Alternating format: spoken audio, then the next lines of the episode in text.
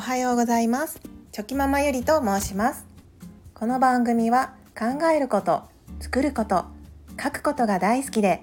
少し HSP 気質があるがゆえによく人生につまずく私が心豊かに生きることをテーマに日常の気づきや学びなどをまとめたブログチョキママゆりの思考部屋の朗読をしている番組です。たまに最後にゆるい雑談もあります。それではよろしくお願いします。令和3年6月16日。子どもたちの入学入園一人時間を確保できるはずが。今年の4月から息子たちが2人小学校幼稚園と入学入園し今までの生活からまた新たなステージへと変化しました。子供が生まれてからはずっとなかった一人時間の始まりです。さあ何しようと3月頃から空いた時間で何をするかとリストアップしその日が来るための準備をしておりました。しかし4月の最初のうちは今までと何ら変わらない午前中の時間の使い方で次男を見送った後掃除機洗濯昼ご飯夜ご飯の準備などそれらをこなし終えた頃にはあっという間に次男を迎えに行く時間。あれ？こんなはずじゃなかったのになぁと。予想では時間ができるはずだった時間が全くないことに疑問を持ちそこからその原因を探してみることにしました。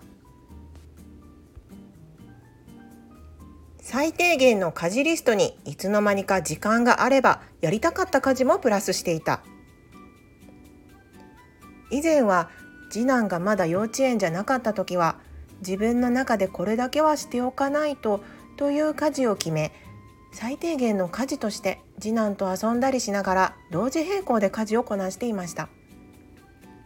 子供がいる中での家事なのでやはり最低限に絞ってやるしかありません。家事をしたくても必ず「ママ遊ぼう」と家事も中途半端になってしまうのでそこまで自分の満足するところまではできないのです。なので次男が家にいる時などは本当に家族が最低限生きていく上で困らない家事だけをすると割り切っていました。しかし子供が学校幼稚園に行ってからの毎日は家事をしながらでも「あここ汚かったし掃除しとこう」とか「ここも子供がいない今のうちにやっておくか」などどんどん自分で今までにやってきたタスク以上のタスクを増やしてしまってお迎えの頃には時間は残ってないわ体はヘトヘトといった具合に毎日があっという間に終わっていました。自分が毎日何のタスクをこなしてたかを一度じっくりと手帳に書いて把握してみた。あまりにも時間がないのでなんでこんなに時間がないのかと毎日毎晩手帳に自分のこなしていたタスクを書き出してみることにしました。するとやはりこれは考えたらわかることなのですが今までの最低限の家事よりもやることが明らかに増えていたので時間がなくなるのは当たり前だなぁと客観的に認識することができました。書き出してみれば小さなタスクでも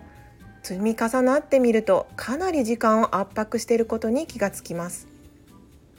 例えばうちでは毎日の日課ではなかった玄関の掃き掃除や子どものおもちゃで気になったところを整理してみたり窓の拭き掃除などなどやってみれば10分15分で終わるものが結構多いのですが意外と取り掛かるともっともっとと時間がかかってしまったりと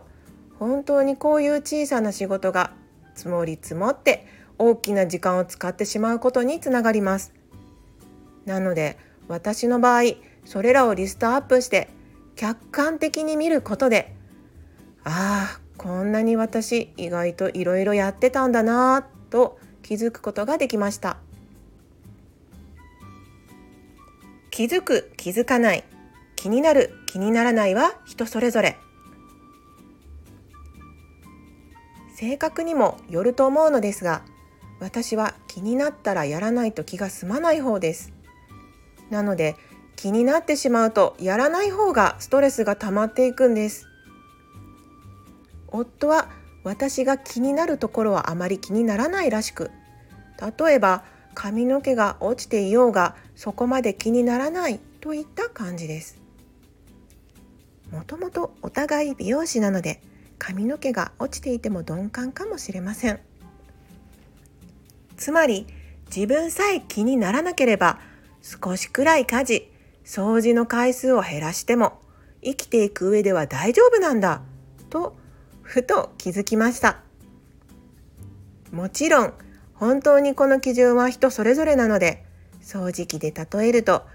絶対に掃除機を毎日隅々までかけなければ家にいてもなんだか気持ち悪いという人もいらっしゃるでしょうし逆に掃除機は1週間に1回でも気にならないという人もいらっしゃると思います。大事なのは家族でそれが気になるか気にならないのかの家族の基準をはっきりさせておくことだと思います。うちの場合意外と夫息子たち2人は私が気になるところでもさほど気にしてないなと思います。今日やるべきかいつやるべきかを振り分ける。自分だけが気になっていたということが分かればここは思い切って自分の気になるところはすぐやるべき家事リストから外しておいておき今日やるべきことは何か？を考えそれ以外のやるべきことはいつやるのか？を考えて決めて予定に入れ込んでしまえばいいんだと思いました。毎日していた窓拭きを1週間に1回にする。玄関の掃き掃除は3日に1回にする。など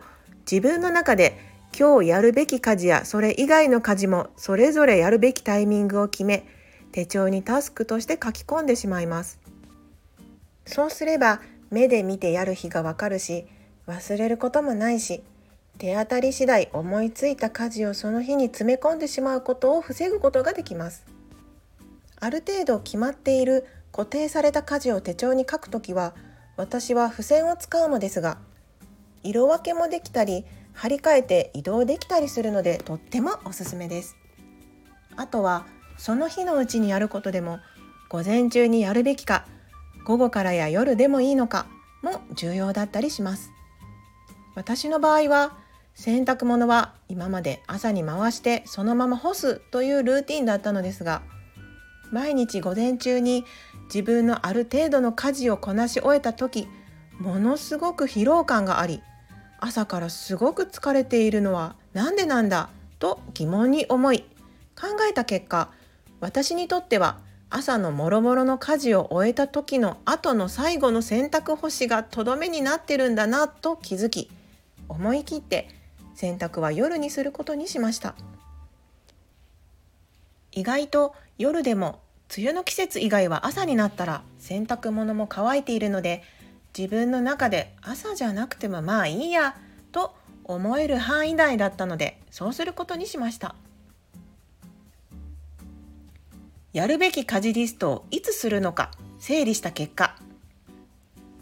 なんとか疲労もそこそこで午前中の家事リストをこなし終えその後は当初の想像していた自分時間を確保することができましたせっかく作った自分時間を無駄にしたくはないのでここでもまたいかに充実した時間を過ごすのかはまた改めて考えまとめたいと思います。今までなかった自分時間を取ることができ自分自身が少しでも満足できるとまた息子たちが帰ってきてからでもより集中して息子たちと向き合うことができるなと思います。次男が幼稚園に行く前はずっと自分時間がないのは嫌だったのですがそれと同時にああもう少しで幼稚園に行っちゃうんだなぁと寂しい気持ちもあり自分自身の感情もどうなるんだろうと不安な気持ちもありましたがいざその時が来て時間ができ少しでも充実した時間を過ごすことができると本当に自分にとってもリフレッシュという意味でも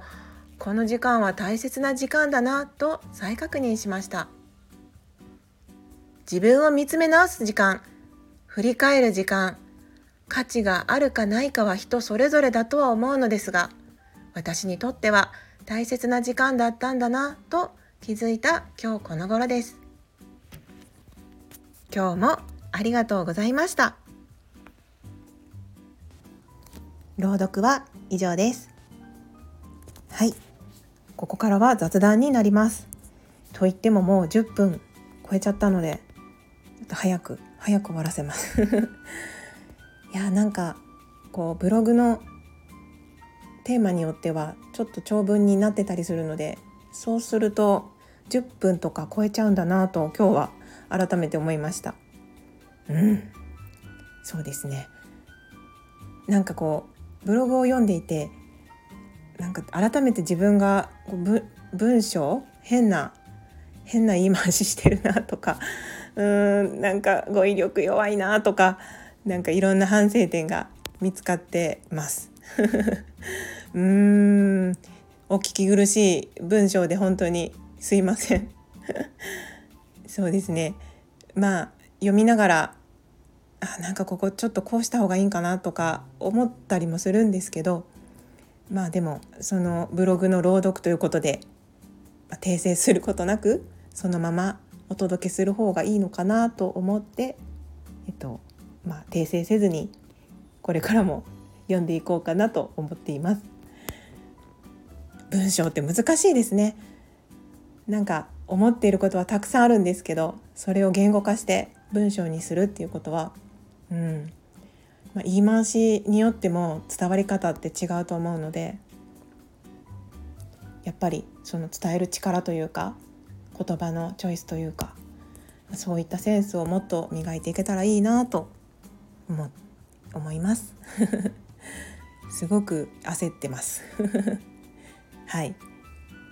ということで 今日はこれで終わりにしようと思います。それでは今日も最高の一日をお過ごしください。ありがとうございました。ではまた明日。